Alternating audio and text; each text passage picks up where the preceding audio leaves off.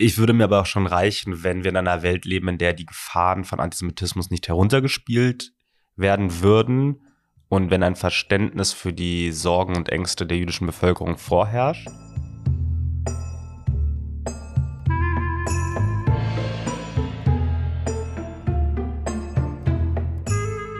Shalom und Shalemchen zu einer neuen Ausgabe von Unterorthodox, der jüdische Podcast für Unschlüssige mit mir, Self. Ja, und heute soll es um jungen jüdischen politischen Aktivismus in Deutschland gehen. Und dafür habe ich zwei sehr interessante Gesprächspartner für euch. Nämlich werde ich heute mit Ruben Gertschikow und Monty Ott ins Gespräch kommen, die erst vor kurzem ein Buch herausgegeben haben mit dem Titel Wir lassen uns nicht unterkriegen.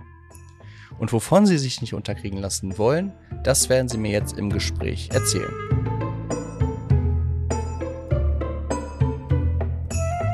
Ja, erstmal vielen Dank, äh, lieber Ruben, lieber Monty, dass ihr hier in Düsseldorf seid. Nicht unbedingt wegen meines Podcasts, aber ich sag mal auch wegen meines Podcasts. Ja, es freut mich sehr, ähm, ja, mit euch heute ins Gespräch zu kommen. Ähm, ich fange einfach direkt mal an, weil wir nicht so viel Zeit haben.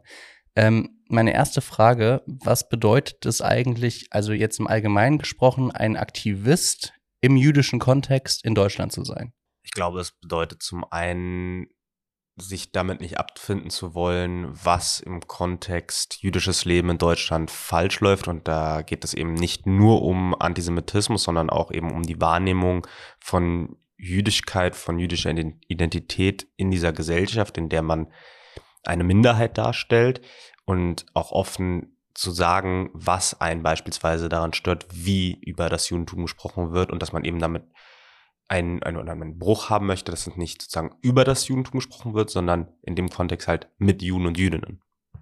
Also ich glaube auch, dass dieser Begriff Aktivist, Aktivistin, aktivistisch, der bietet ja schon mal eine ganze Bandbreite. Und ähm, ich glaube, dass da auf der einen Seite steckt da auch so ein bisschen erstmal was Neues drin. Also ich nehme das so wahr, dass das eher eine neuere Entwicklung ist, dass in den vergangenen Jahren eben Juden und Juden auch mal als aktivistisch bezeichnet werden können, politisch was ändern wollen und dass das schon sehr stark mit Rollen hadert, die Juden und Juden in Deutschland auch oft immer aufgeschrieben werden, aufgezwungen werden. Und auf der anderen Seite gibt es natürlich schon diese lange aktivistische Geschichte, also gerade so aus dem jüdischen Studierendenaktivismus heraus, die, den wir ja auch in unserem Buch beschreiben, ähm, gibt es da eben ja auch große Vorbilder, sag ich mal. Insofern ist es ein Spannungsfeld, in dem wir uns bewegen, wo ich aber gleichermaßen nochmal mit zu bedenken geben würde, dass oft natürlich auch dieses Aktivistische reingebracht wird, um das so ein bisschen zu verniedlichen. Deswegen hadern wir auch immer so ein bisschen mit dem Begriff. Wir haben uns beide, glaube ich, zu einem unterschiedlichen Zeitpunkt in unserem Leben als Aktivisten gesehen aber haben, glaube ich, das Ganze so ein bisschen für uns abgelegt, weil wir auch immer wieder die Erfahrung gemacht haben, dass es Leuten leicht fällt, das so ein bisschen zu distanzieren, zu sagen, ja, das ist so ein aktivistisches, so sehr impulsiv und und vor allem auch was, was häufig auch mit einem mit einer Jugendlichkeit, also es wird so ein bisschen gesagt, ja, die jungen AktivistInnen, um sozusagen eigentlich gar nicht die Position dahinter zu sehen oder hinter die Position zu gehen, sondern eigentlich so ein bisschen, ja, das sind halt junge Menschen, die gerade irgendwie ein bisschen politisch etwas machen, aber das ist nicht so ernst zu nehmen wie beispielsweise etablierte Parteipolitik. Als Beispiel jetzt, aber also muss es nicht, aber es kommt häufig doch einem so vor, dass es, dass es so ein bisschen vorgeschoben wird, um sich eigentlich gar nicht mit der Person oder mit ihren Standpunkten auseinandersetzen zu müssen oder zu können in der medialen Präsenz, also ich weiß nicht, wie es euch geht, aber in der medialen Präsenz ist es ja häufig so, dass man Aktivismus auch mit etwas, ich sag mal, Negativem verbindet, weil man halt gerade, wenn wir jetzt über Klimawandel, über Klimabewegung sprechen, es da ja auch schon ganz extreme Richtungen gibt, wie jetzt die Klimakleber oder was auch immer. Ich meine, man kann sagen, dass äh, der Grund ist richtig, die Art und Weise vielleicht nicht, aber da gibt es ja unterschiedliche Meinungen. Ähm, würdet ihr würdet ihr deswegen, also ne, nehmt ihr das erstmal auch wahr, dass, dass, dass äh, in der medialen Präsenz wirklich Aktivismus als was Negatives gesehen wird? Und wie problematisch ist dann auch die Arbeit als Aktivist? Ich würde sagen, Aktivismus muss an manchen Stellen vielleicht über dem, was als politisch lieb, aber so ein bisschen überspitzt gesagt, was ähm, als etwas Politisches gesehen wird, muss mehr sein als das. Es muss manchmal auch vielleicht den Finger in die, in die Wunde legen. Ob das für jede einzelne Person etwas Gutes oder was Schlechtes ist, glaube ich, muss, wie gesagt, jede Person für sich selbst entscheiden. Aber Fakt ist, Aktivismus muss ab und zu mal ein bisschen provokanter sein. Inwieweit er gehen darf, gehen kann, wie gesagt, das äh, sollen gerne andere entscheiden. Ähm, aber gleichermaßen ist es eben, wie wir schon angesprochen haben, es wird damit halt so ein bisschen auch eigentlich das Anliegen immer auch so ein bisschen diskreditiert, wenn gesagt hat, der Aktivismus. Ähm, und von daher, es gibt unterschiedliche Formen von Aktivismus und eigentlich kann auch alles Aktivismus sein. Deswegen würde ich nicht sagen, nur weil gewisse Gruppierungen beispielsweise eine Form des Aktivismus ähm, ausleben, die ich für meinen Teil kritisieren würde, würde ich jetzt nicht diesen Aktivismus in Frage stellen, sondern ich würde ihn in einem Gesamtkonzept eigentlich von verschiedenen Formen des Aktivismus sehen. Und ob das etwas Gutes oder schlecht ist, wird man ja auch am Ende bei den, den Resultaten sehen, ob dieser Aktivismus von Erfolg gekrönt ist, ob am Ende des Tages wir vielleicht in ein paar Jahren darüber sprechen, dass wir diese oder diese politische Entscheidung herbeigeführt haben aufgrund des Aktivismus. Das wird man wahrscheinlich äh, erst, erst mal ein paar Jahren sehen und das glaube ich auch eine Sache von oder die man sich immer im Kopf halten muss. Aktivismus kann über Jahre hinweg gehen und oftmals erleben die Gründung, die Gründungsväter oder Gründungsmütter äh, diese, dieser aktivistischen Bewegung überhaupt nicht mehr die, quasi die Ernte, die sie, die sie durch, die, durch den Aktivismus ähm, ausgebaut haben. Ich denke auch, dass es so ein bisschen auf die Warte des Betrachtenden ankommt, also ob man das jetzt positiv oder negativ sieht. Also auch beispielsweise äh, ja, Klimaschutzaktivistinnen werden, glaube ich, in unterschiedlichen Medien ganz unterschiedlich besprochen. Aber so wie Ruben das gerade gesagt hat, wer das Bestehende bestärkt, wird keine Veränderung herbeizuführen und irgendwie ein ja, ich würde schon fast sagen, ein Grundsatz des Aktivismus bedeutet ja Veränderung. Deswegen wird man aktiv, deswegen greift man ein, deswegen äh, setzt man sich für etwas ein und wer dabei immer nur lieb ist und immer nur ähm, sich in den Grenzen bewegt, die ähm, der gute Geschmack oder andere, äh, ja, sag ich mal, gesellschaftliche äh, Normen vorgeben, der wird wahrscheinlich Menschen nicht unbedingt zum Denken anstoßen. Genau, also wie das dann im Einzelnen zu bewerten ist, da müsste man sich das eben, wie gesagt, jetzt anschauen. Aber ich denke mal auch, dass es schon eine Aussage ist, dass so viele junge Menschen losziehen und sich äh, ähm, eben gerade auch für das Klima einsetzen, für die Umwelt einsetzen, zeigt ja auch, dass da eine Sorge dahinter steht und eine Sorge ähm, für, für die Gesellschaft dahinter steht, für unsere Umwelt dahinter steht. Und gleichermaßen, genau, bedeutet das ja nicht, dass man sich dann vollkommen kritiklos damit beschäftigen muss. Aktivismus ist eine politische Haltung, es ist eine politische Maßnahme, es ist eine, ein politischer Zustand vielleicht auch. Und ähm, wie alles Politische muss der eben auch kritisiert werden können. Und ich denke, das ist Teil jedes, jeder ja, demokratischen Gesellschaft.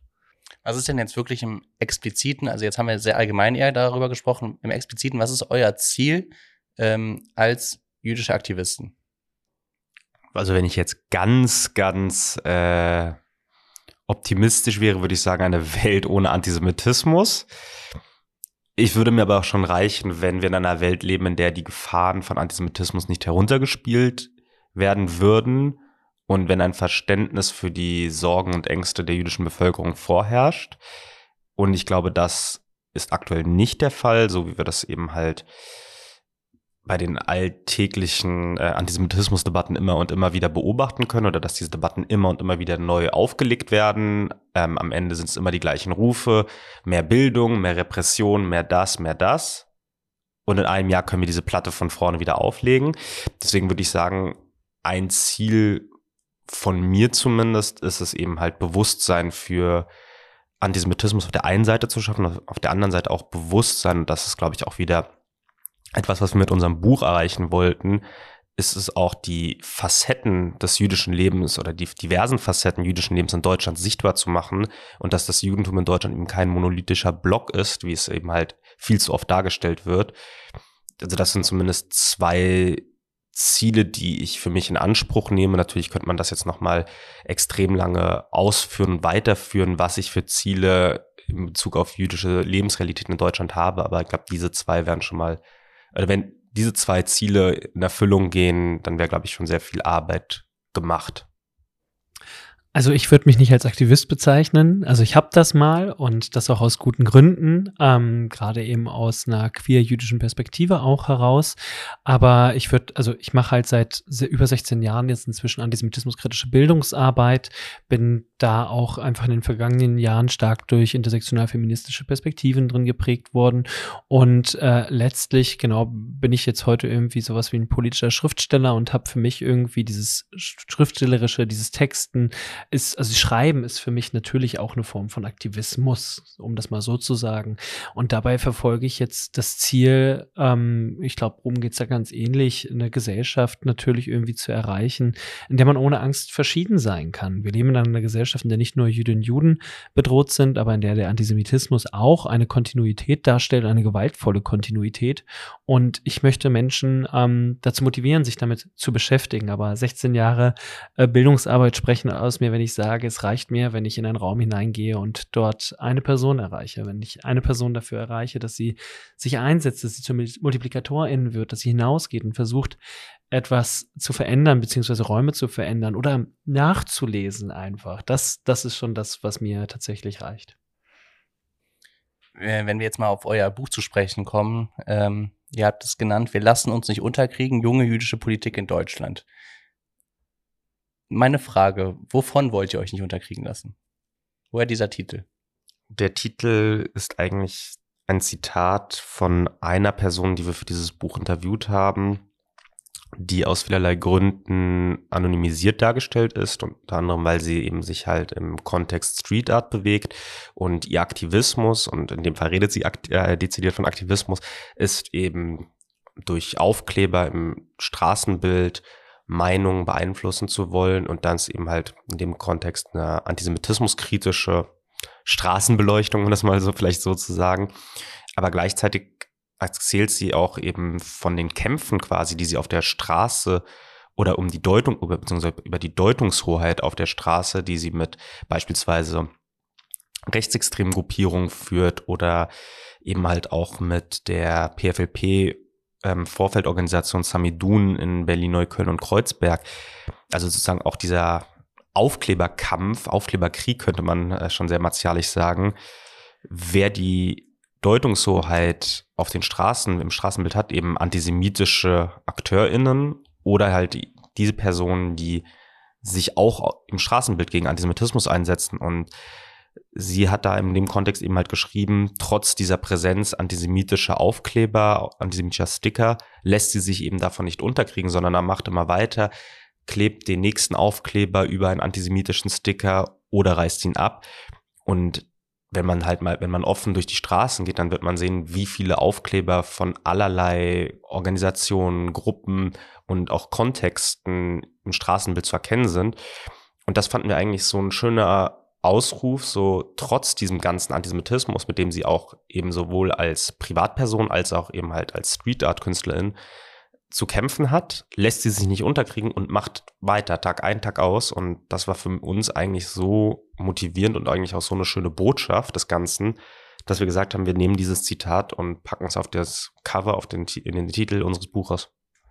Ich glaube, es ist auch eine Stimmung, die in vielen der Interviews, die wir geführt haben, so ein bisschen deutlich geworden ist und die uns auch erfasst hat, nämlich dieses wir versuchen, den Fremdzuschreibungen zu entkommen. Wir lassen uns von Fremdzuschreibungen nicht erklären, wer wir zu sein haben. Und das war ja auch so ein bisschen das Ziel hinter unserem Buch, dass wir gesagt haben, wir wollen eigentlich nur Menschen eine Plattform geben, damit sie sich selbst so darstellen können, wie sie sich sehen. Nicht, dass sie zu den DarstellerInnen einer Botschaft von anderen Leuten werden. Wir haben das selber oft genug erlebt, dass wir in Interviews hineingegangen sind oder ähm, für Beiträge angefragt worden sind und dann wurde zu uns gesagt, ja, setz jetzt mal eine Kippa auf, geh mal in eine Synagoge, binde dir jetzt mal Tefillin.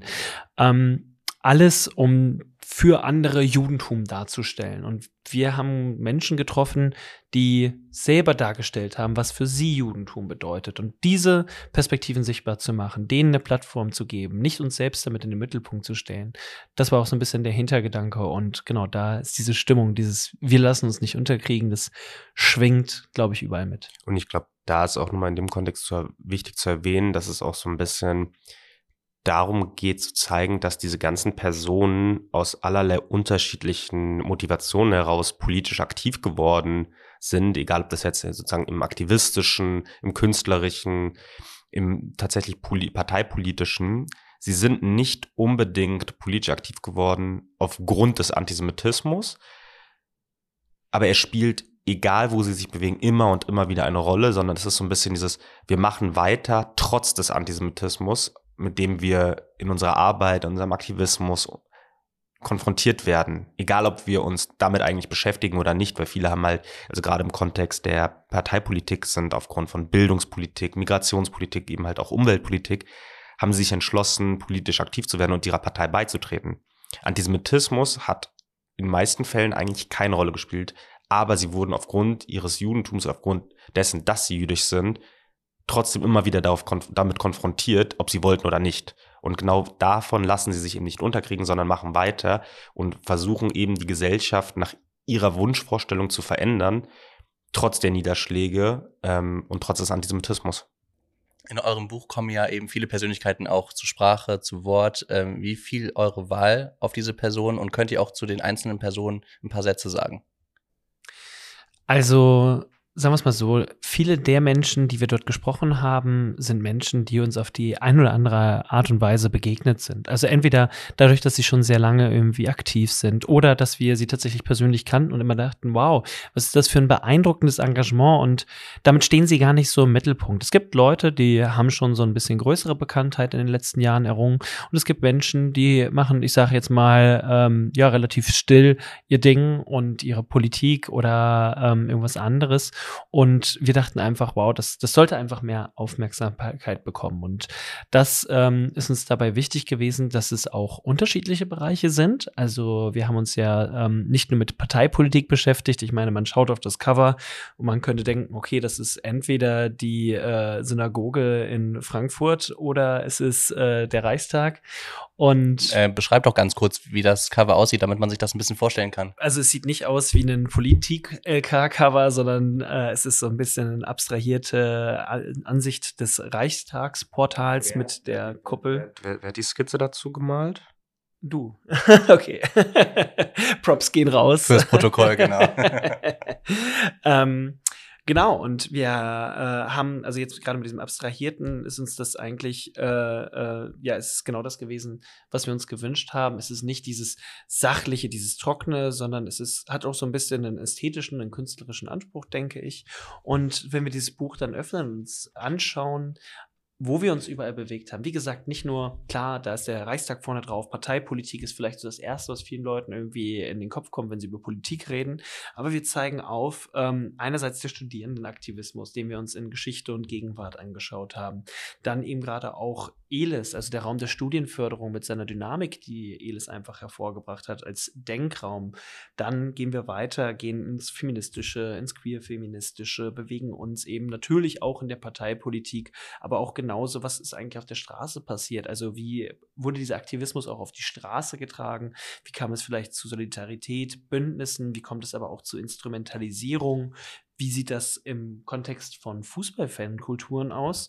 Und wie sieht das Ganze in Kunst und Kultur aus? Und gerade das letztere Thema ist dann natürlich auch besonders spannend geworden, weil es natürlich ein Thema ist, was auch gerade vor den gesamten Debatten, die gerade in unserer Gegenwart stattfinden, also Thema Dokumenta zum Beispiel, eine besondere Reichweite haben. Inwiefern wird jüdische Kunst auch wahrgenommen, also auch Kunst, die eben auch aneckt oder Kunst, die auch schwierig ist, ohne dass äh, die KünstlerInnen dabei vielleicht den, äh, ja, den Ansatz hatten, die Motivation hatten, politische Kunst zu machen, aber trotzdem ihre Kunst von politischer Bedeutung ist hast ja nach Gemeinsamkeiten äh, gefragt und ich glaube, die, also die Gemeinsamkeit, die alle haben, sind auf der einen Seite klar, sie sind jüdisch und klar, sie sind in irgendeiner Art und Weise politisch engagiert. Und das wären zumindest, wenn man es auf Sachen reduzieren wollen würde, die einzigen Gemeinsamkeiten, weil da auch natürlich an vielen Stellen, gerade im parteipolitischen, natürlich auch ähm, hart Wahlkampf gemacht wird und an der einen oder anderen Stelle gegen die eine oder andere Partei ähm, geschossen wird und auch wir, und das sagen wir auch in unserer Einleitung, wir stimmen nicht jeder Position, die unsere InterviewpartnerInnen vertreten, stimmen wir nicht zu, aber das müssen wir auch nicht, weil wir akzeptieren oder wir erkennen an, dass es Positionen in einem jungen jüdischen politischen Werdegang in Deutschland sind, die definitiv auch nicht nur von unseren Protagonistinnen äh, ähm, auf die Straße getragen werden beispielsweise, sondern die auch stellvertretend für viele andere junge Juden und Jüdinnen in Deutschland stehen, die beispielsweise, die ähnlich denken, die ähnlich aktiv sind, die durch die ähnliche Lebenswege ähm, durchlaufen sind. Und von daher würde ich sagen, ähm, würde ich es auf diese zwei Wörter eigentlich runterbrechen. Natürlich gibt es dann je nach Person wahrscheinlich noch viel mehr Gemeinsamkeiten und ich glaube am Ende des Tages haben diese Personen alle mehr Gemeinsamkeiten als Dinge, die sie trennen. Aber wenn man es runterbrechen will, dann sind es durchaus die zwei Sachen. Sie sind jüdisch und sie sind politisch aktiv. Ich glaube, was dabei noch wichtig ist zu erwähnen, ist, dass das, auch wenn das alles jetzt vielleicht so ein bisschen ähm, differenzierend und sachlich, versachlichend klingt, das ist kein akademisches Buch, das ist kein wissenschaftliches Buch. Wir das hatten, war auch wirklich nie unser Anspruch. Wir hatten Bock, ein Buch zu schreiben, was man einfach gerne liest, wo man sich gerne hinsetzt und einzelne Kapitel hat, die mit dem man sich vielleicht identifizieren kann. Das ist so, je nachdem, was einem im Leben interessiert, ob man jetzt gerne ins Museum geht, ob man gerne Filme schaut, ob man gerne beim Fußball sich die Stimme rausgrillt, so was auch immer du in deinem Leben machst, du wirst vielleicht dort einen Punkt finden, wo du dich mit identifizieren kannst und der dich vielleicht so ein bisschen zum Nachdenken anricht. Und so richtig wie es ist, was Ruben gerade gesagt hat, dass sie mehr gemeinsam haben, als sie äh, wahrscheinlich denken, muss man gleichermaßen, glaube ich, auch betonen wir haben auch darauf geachtet, dass es schon versucht, sehr unterschiedliche Fragmente auch zu zeigen, dass die Menschen auch unterschiedliche Lebensgeschichten haben. Es war beiden klar, das wird nie dieses allumfassende Buch, das ist keine Enzyklopädie, aber ich glaube, wir haben es geschafft, auch Menschen zu finden, die sehr unterschiedliche Perspektiven auf das Leben, auf sich selbst, auf Politik und auch auf ihr Judentum mitbringen. Gleichzeitig hätte man noch viel, viel mehr Geschichten erzählen können, man hätte noch viel mehr Menschen interviewen können aber am Ende des Tages sind es dann halt nur diese paar hundert Seiten geworden, auch aufgrund dessen, dass das Lektorat natürlich da einen Strich durch die Rechnung macht. Aber schlussendlich. Vielleicht auch zu Recht. Äh. An manchen Stellen definitiv zu Recht. Und es waren auch auf jeden Fall ein paar Stellen, wo wir ähm, dachten, die passen vielleicht sehr, sehr gut. Und am Ende war es dann so, ja, vielleicht in einem anderen Werk, in einem anderen Kontext. Genau, aber das so. Wir wollten eigentlich auch so ein bisschen die Arbeit mit der wir uns eigentlich zu Beginn unserer ähm, Arbeitsbeziehung eigentlich auseinandergesetzt haben. Und das ist so wie jüdische Widerständigkeit, vor allem halt zu Beginn erst in einem historischen und auch in einem religiösen Kontext. Aber dann kam halt so die Frage auf, was ist denn jüdische Widerständigkeit eigentlich heutzutage? Heutzutage im Jahr 2021, glaube ich, kam die erste Idee und 2022 dann war es dann sozusagen die primär die Schreibphase. Also wie sieht diese jüdische Widerständigkeit in diesem Jahr, in diesen Jahren aus? Und wie kann man sie den Menschen erklären, die eigentlich keine Ahnung von Judentum beispielsweise auch haben? Und dann kam uns eben halt genau das in den Sinn, diejenigen, die gegen diese Widerstände ankämpfen, sei es in der Gesamtgesellschaft, sei es vielleicht auch in den jüdischen Communities selber, in den Parteien, in den Vereinen, in den Organisationen. Denn egal wo sie sind, sie treffen auf Widerstände. Manchmal sind die vielleicht einfacher zu überwinden und manchmal sind sie schwieriger zu überwinden, aber es gibt diese, diese Widerstände. Und das wollten wir einfangen und das war dann eigentlich so, und aufgrund dessen halt, dass wir sehr, sehr politisch engagiert sind, das seit sehr vielen Jahren in sehr verschiedenen Kontexten und eben halt ähm, viel gesehen, viel erlebt und auch viel kritisiert haben, war das dann eigentlich so der logische oder der logische, die logische Konsequenz nach, Vortr nach gemeinsamen Vorträgen und gemeinsamen Texten, und aufgrund dessen, dass uns die technischen Fähigkeiten für ein Podcast und ein Videoformat fehlen, ähm, dass wir dann gesagt haben, ja, dann schreiben wir doch ein Buch. Und äh, Monty hat gesagt, diese beeindruckenden Menschen, diesen beeindruckenden Menschen, die wir in unserem Leben treffen durften und äh, hoffentlich auch noch treffen werden, eine Plattform zu geben und äh, uns dafür einzusetzen, dass diese Geschichten erzählt werden und äh, nicht immer nur dieselben, ja, ein, zwei, drei jüdischen Gesichter zu sehen sind in Deutschland. Wenn ich jetzt nochmal den Vergleich ziehe, jüdischer Aktivismus und äh, Klimabewegung, äh, auf der Seite der Klimabewegung gibt es halt deutlich mehr Leute, weil es einfach auch deutlich weniger Juden in Deutschland gibt. Das ist ja Fakt. Ähm, glaubt ihr dennoch, dass die Hemmschwelle größer ist, als Jüdin oder als Jude in Deutschland Aktivismus zu betreiben, weil man eben sich dieser medialen Öffentlichkeit ausgesetzt ist? Oder weil man sich auch ausgesetzt fühlt, weil man als Jude in der Öffentlichkeit einfach eine ganz andere, ich sag mal, Schlagweite hat. Ich weiß nicht, ob es das Wort gibt, aber sowas in die Richtung, dass äh, man einfach von allen Seiten bombardiert wird. Wird man auch in, im Klimaschutz, aber auf einer ganz anderen Ebene. Das sage ich immer äh, so schön. Ich glaube, du weißt genau, welches Zitat jetzt kommt klar, als Jude, als Jüdin, als jüdische Institution, wenn man sich medial öffentlich äußert, dann ist das so, als ob man ein Fadenkreuz im Gesicht hat. Und ich glaube, wir müssen jetzt nicht die Antisemitismuszahlen der letzten Jahre rausholen, aber es sieht aktuell nicht so gut aus und gefühlt jeder Bericht ist entweder macht das immer noch schlimmer. Wir haben, und das sagt, zeigt die Sozialforschung, Zustimmungswerte von 20 bis 30 Prozent für antisemitische Ressentiments in Deutschland. Antisemitismus ist ein Riesenproblem und gerade wenn man in der Öffentlichkeit eben als jüdisch auftritt und wenn man dann vielleicht auch noch den Antisemitismus benennt und den aus jeder Ecke benennt, dann macht man sich nicht unbedingt äh, neue Freundschaften. Und deswegen würde ich sagen, klar ist es, es hat an vielen Stellen, ohne dass ich jetzt ähm, die Gefahr, die andere aktiv, politische Aktivistinnen haben, weil Politik ist nicht immer irgendwie man sitzt nett zusammen und alles ist gut, leider nicht. Und der politische Diskurs ist jetzt auch in Deutschland nicht unbedingt auf einem Top-Platz oder auf einer, auf einer guten Art und Weise aktuell. Genau, was Ruben sagt, so dieses in der Öffentlichkeit zu stehen und das deutet deine Frage auch so ein bisschen an. Und gerade weil es wenige Jüdinnen und Juden gibt, also viel weniger, die auch in die Öffentlichkeit treten könnten, die sich dafür entscheiden, eben weil dieses Licht der Öffentlichkeit nicht nur wärmt, sondern weil das, wie Ruben es gesagt hat, auch ein Fadenkreuz bedeuten kann, weil das eben auch bedeuten kann, dass man zur Zielscheibe wird und ähm, genau diese, dieses Spannungsfeld, das tut sich da auf und gleichermaßen muss man auch sagen, ähm, ist es so, dass wir in den vergangenen Jahren ja gesehen haben, dass es sehr viel mehr junge jüdische Stimmen gibt, die in die Öffentlichkeit getreten sind. Und ich finde, dabei muss man sich immer bewusst machen, wir beschreiben hier zwar etwas, aber es ist ja auch nur zu einem ganz gewissen Grad repräsentativ, denn tatsächlich ist es ja so, dass die überwiegende Mehrheit der jungen Jüdinnen Juden, ich glaube, die JSUD spielt ja immer, also die Jüdische Studierendenunion spielt ja immer mit dieser Zahl 25.000. Ähm, genau, das sind also 25, 1835 genau. rein statistisch gesehen.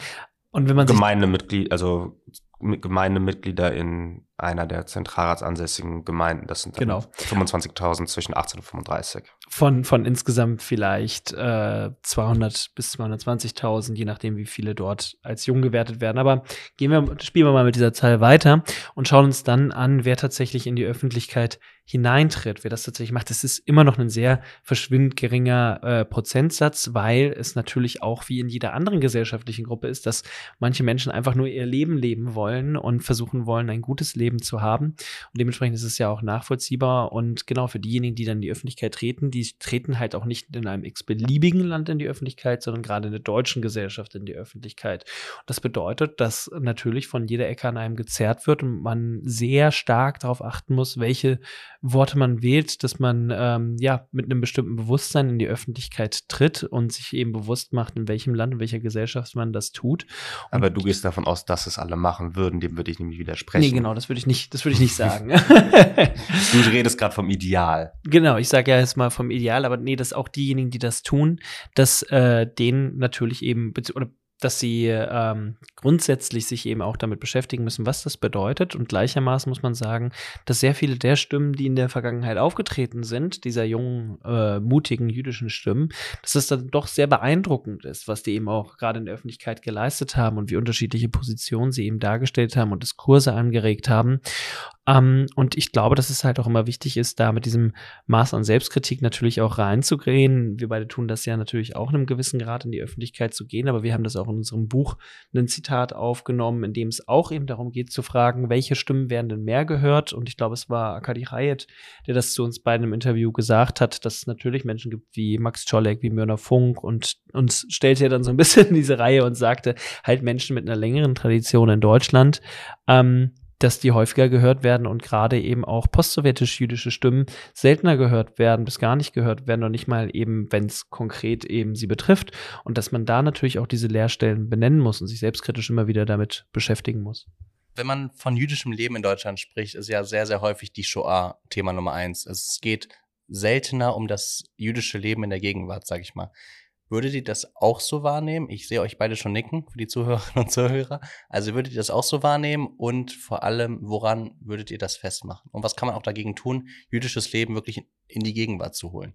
Die Frage ist, kann man jüdisches Leben und die Shoah in Deutschland voneinander trennen? Die Antwort wäre nein und die Antwort wäre auch, will ich auch nicht. So, es ist leider nun mal ein Teil jüdischen Lebens in Deutschland und es geht auch bei der ganzen Debatte eigentlich auch nicht darum, ob man diesen Teil davon lösen sollte, sondern ob man nicht eher einen anderen Teil ihm ebenbürtig gegenüberstellt. Und ich glaube, das ist eher den Anspruch, den wir beide auch verfolgen.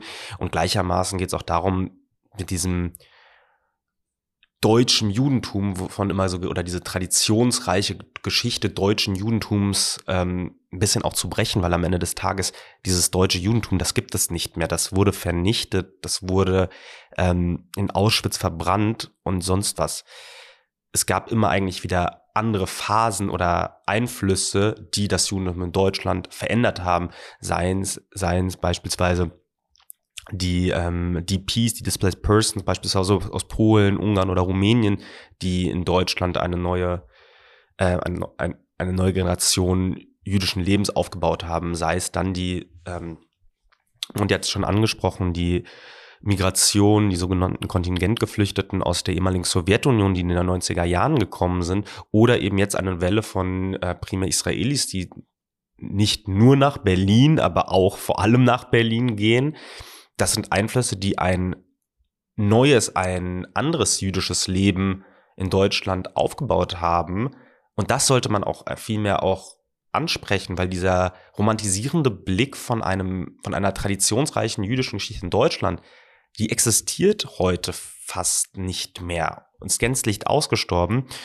Aber gleichermaßen sollte man natürlich auf gar keinen Fall vergessen, was dieses Land getan hat. Und das ist ein industrieller Massenmord an sechs Millionen Juden und Jüdinnen.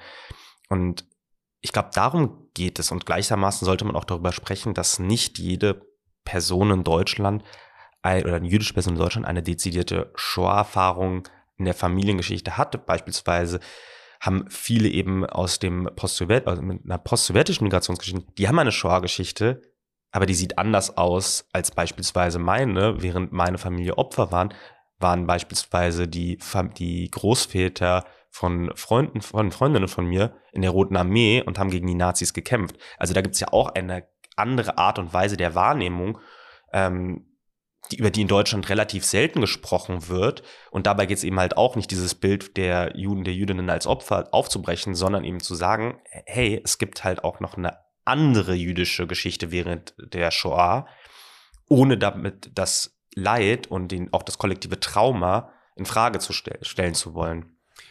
Und ich finde, zusätzlich zu dem ähm, muss man auch sich damit beschäftigen, was bedeutet diese Ver Verengung diese Reduzierung jüdischen Lebens in deutscher Erinnerungskultur auf äh, die Shoah. Was, be was bedeutet das konkret oder auf Deutsch Fortführung, Kontinuität deutsches Judentum und dass das halt eine geschichtspolitische Verengung ist. Dass das eine Verengung ist, die findet statt und die hat Bedeutung für die Gegenwart. Die hat vor allen Dingen seit äh, der sogenannten Wiedervereinigung hat die eine Bedeutung für die deutsche Gegenwart, nämlich dass sich daraus das deutsche Selbstverständnis heutzutage ableitet, dass sie zu einem zentralen Bestandteil deutscher Identität geworden ist und man muss jetzt sich dann wahrscheinlich mit den Ursprüngen der Erinnerungskultur beschäftigen, um zu sagen, dass das natürlich auch in gewisser Hinsicht ein Erfolg ist, denn Erinnerungskultur wurde in harten Kämpfen vor allen Dingen auch von Überlebenden erkämpft gegen die Widerstände, die es in dieser Gesellschaft ähm, ja gegeben hat. Denn Und nicht nur von jüdischen, also auch von jüdischen, aber klar, da waren auch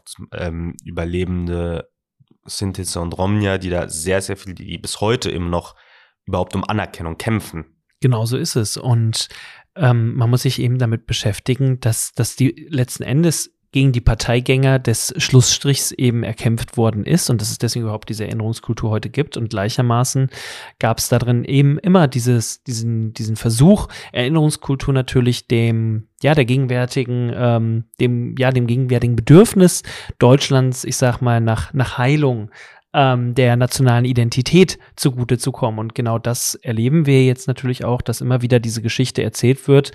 ähm, dieses Land hat wie kein anderes seine eigene Geschichte bearbeitet, hat sich wie kein anderes Land damit auseinandergesetzt und ähm, das äh, legitimiert die neue machtpolitische Position dieser Gesellschaft, nämlich als eine, das muss man so sagen, als eine der mächtigsten Nationen auf der Welt. Und da muss man auch die Tatsachen beim Namen nennen. Eine postkoloniale und postnarzisstische äh, Nation, die Auschwitz hervorgebracht hat, ist wieder eine der mächtigsten Nationen der Welt. Ähm, und es geht jetzt nicht darum, da irgendwie zu, also das jetzt erstmal zu werten, sondern das sind ja erstmal nur Tatsachen, die zu benennen sind und sich kritisch mit Geschichtspolitik auseinanderzusetzen. Und ich glaube, dass gerade die Änderungskultur selbst eigentlich die besten Elemente dafür in sich trägt, die besten Impulse dafür in sich trägt, auch kritisch sich zur Gesellschaft eben zu bewegen, nämlich eben zu schauen, okay, es ist, es gibt nicht mehr diese Kontinuität, wie Ruben sie gerade benannt hat, deutsch-jüdischen Lebens, sondern es gibt heutzutage ein sehr plurales jüdisches Leben.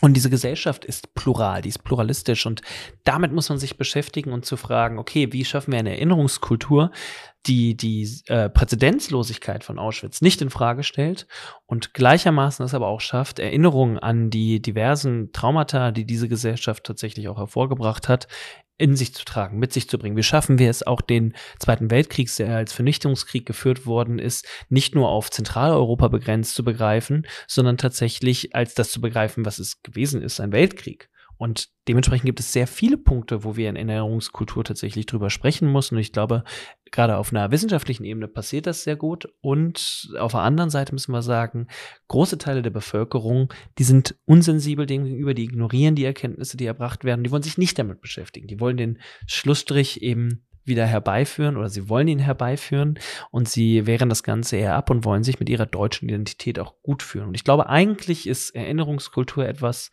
was das in Frage stellen kann, was kritisch sein kann und was dann vielleicht auch aktivistisch eben dagegen in Stellung gebracht werden kann. So, jetzt zum Abschluss noch die Frage, ähm, beziehungsweise ich würde euch jetzt die Möglichkeit geben, euer Buch auch kurz zu bewerben. Vielleicht jeder von euch zwei Sätze zum Abschluss, warum unsere Zuhörerinnen und Zuhörer dieses Buch kaufen und vor allem auch lesen sollten. Kaufen und auch lesen sollten. Also ähm, die, der erste für alle BerlinerInnen kann ich zumindest sagen, die Landeszentrale für politische Bildung hat es in ihr Programm aufgenommen. Äh, solltet ihr StudentInnen sein und in Berlin wohnen, kriegt ihr es dort zu einem sehr günstigen Preis angeboten. Der Originalpreis liegt bei 24 Euro, das muss man vielleicht sagen. Das muss man mit dazu sagen. Erwerblich in eurer Buchhandlung oder bei Hendrich und Hendrich direkt beim Verlag. Sehr gut, du machst das mit dem Werbeblock viel besser als ich. Deswegen, deswegen habe ich kurz mal ein paar Seminare zu Werbung belegt. Ich, ich merke das schon, der Kommunikationswissenschaftler in dir kommt raus.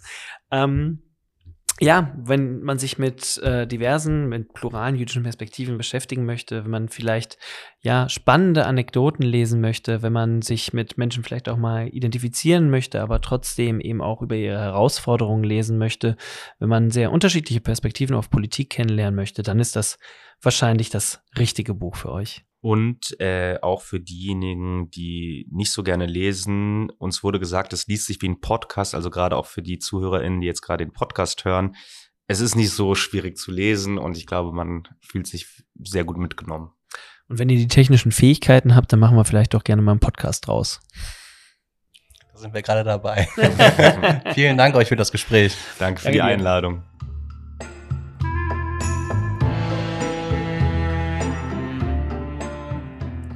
Ja, und jetzt freue ich mich auf unseren rabbinischen Input von Rabbiner David Kraus in seiner Rubrik.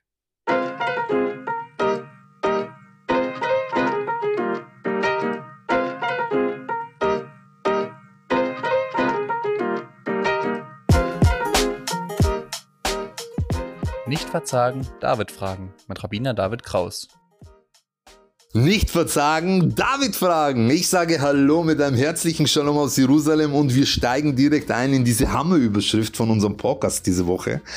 Wir lassen uns nicht unterkriegen. Wir lassen uns nicht unterkriegen. Das assoziiert im Grunde genommen was? Widerstandskraft. Und jetzt nehmen wir mal diese Widerstandskraft nach dem Motto, wir lassen uns nicht unterkriegen und packen das so in die Coachingsprogramme, die wir immer überall irgendwo hören. Und zwar hören wir da immer wieder, hey, spring ins Wasser. Hey, schwimm gegen gegen den Strom. Hey, da ist eine Leiter, da musst du hochklettern. Hier ist das Ziel, lauf dem entgegen. Wir hören also ständig immer wieder so eine Art ähm, Aktivismus, Innovationsstrategie, die verdammt viel von einem abfordert. Du sollst springen. Du sollst klettern, du sollst laufen, du sollst rennen, du sollst schwimmen. Das ist alles richtig, aber seien wir doch mal ganz ehrlich, im Alltag gibt es sehr oft Situationen, da haben wir nicht die Kraft zu rennen, zu springen, zu klettern, zu laufen, zu, zu, zu, zu, sondern wir wünschen uns im tiefsten Inneren, im Wahn doch eigentlich nur was? Ankunft. Wir wollen ankommen. Und dieses Ankommen, das bedeutet Schuhe ausziehen und Bauch raus. So wie Puh, der Bär, wie sagt er, zu Hause ist da, wo du nicht deinen Bauch einziehen musst. Der Bauch ist raus und ah, Schuhe sind weg, ich bin angekommen. Und ich glaube auch, dass dieses, wir lassen uns nicht unterkriegen, dieses Aktivismus, Ding, das die äh, Jungs hier so machen in jüdischer Politik. Ich glaube, das sollten wir genau so ähm, werten, nämlich in Form von Ankunft. Auch wir alle wollen ankommen. Wo wollen wir ankommen? In Deutschland. Ich will ankommen. Ankommen bei jedem deutschen Bürger. Ich will ankommen und mich eben zu Hause fühlen und einfach glücklich sein, dass, hey, was für eine wundervolle Bundesrepublik in einem wundervollen Kunterbund. Wir sind nicht farbenblind, sondern hey, Ankunft. Ja, und noch so was Wertvolles, das wir in Sachen Aktivismus zu Herzen nehmen sollten, das ist der Fakt, dass wenn wir Aktivismus jetzt mal ändern in Zuneigung, wir werden staunen, was passiert im zwischenmenschlichen Umgang, wenn wir Zuneigung miteinander praktizieren. Und ich denke, das ist auch so ein Ding, bei dem die Überschrift Wir lassen uns nicht unterkriegen definitiv richtig ist. In diesem Sinne, hey, ankommen mit Zuneigung. Alles Liebe.